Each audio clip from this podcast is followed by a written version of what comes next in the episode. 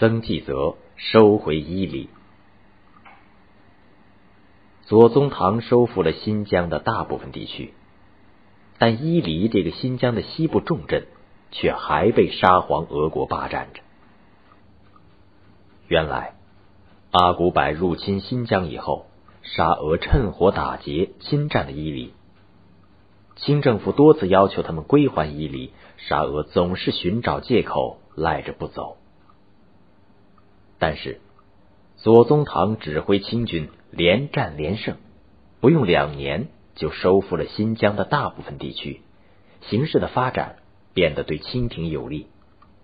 于是，公元一八七八年七月，清廷派崇厚为特命全权大臣。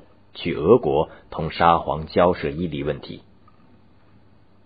崇厚十分昏庸无知，他以为只要收回伊犁就什么都解决了。结果在俄国官员的威胁和欺骗之下，他擅自签订了一个出卖国家利益的《里瓦几亚条约》。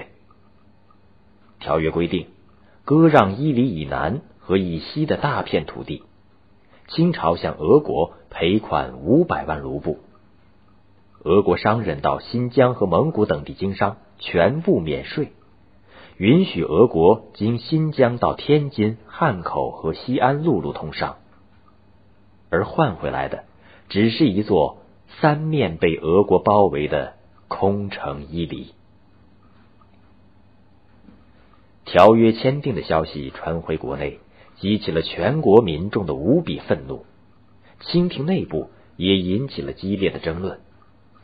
以李鸿章为代表的主和派怕与俄国人打仗，主张妥协接受这一条约；而以左宗棠为代表的主战派坚决不同意，要求修改崇厚与俄国签订的条约，把失去的主权收回来，同时做好开战的准备，万一谈判失败。就在战场上与俄国决出个胜负。左宗棠说到做到，积极备战。他分兵三路向伊犁进军。不久，他自己带着一口棺材从宿州出发，表示不收复伊犁，绝不活着回到关内。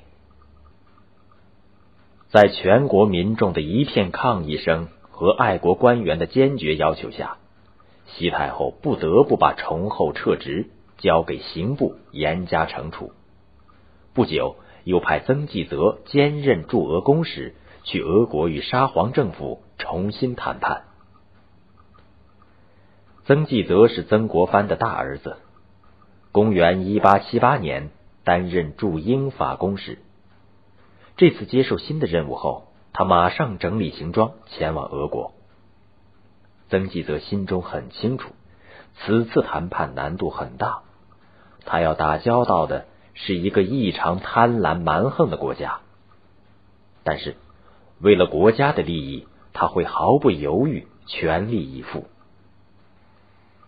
公元一八八零年八月，曾纪泽到达俄国首都圣彼得堡，接待他的是俄国外交大臣格尔斯和驻中国公使布策。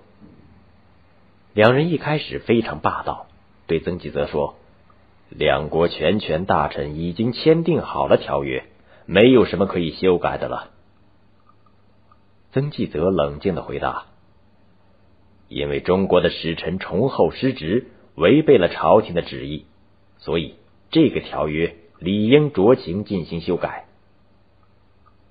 格尔斯和布策又说：“崇厚是头等全权大臣。”你是二等出使大臣，又无全权，怎么能够修改崇厚与我们签订的条约呢？曾纪泽针锋相对：“我既然是驻俄公使，就有权同你们谈判修改条约的事。”格尔斯和布策被盯得无话可说，只好同意与曾纪泽谈判。曾纪泽便把需要修改的地方一条条列出。送到俄国外交部，格尔斯看后暴跳如雷：“这不是把前面所定的条约全部推翻了吗？”格尔斯故意拖时间不做答复，曾纪泽就派人去催，格尔斯也派了人来回答说：“俄国沙皇已经向清朝廷提出最后警告，假如不批准以前签订的条约，就只能用大炮来发言了。”曾纪泽毫不退缩，镇定自若的回答：“如果两国间不幸发生战争，中国用兵向俄国索还土地，那就什么地方都可以索取，绝不只限于一个伊犁。”来人被说的脸上红一阵白一阵，灰溜溜的退了回去。几天后，格尔斯和布策又蛮横的向曾纪泽提出：“我们守卫伊犁的军费总共为一千二百万元，中国必须予以赔偿。”曾纪泽冷笑道：“双方还没有打仗，哪里跑出来的军费？”格尔斯和布策说。如果你们不答应，俄罗斯只好开战了。曾纪泽不客气的回敬道：“一旦打起仗来，谁胜谁败还不一定呢。大清如果获胜了，那俄国也必须赔偿我们军费。”在半年多的时间里，双方唇枪舌剑，激烈交锋。曾纪泽据理力争。终于迫使俄国政府修改条约，除了将伊犁归还中国外，沙俄又交还了伊犁南面的一大片领土。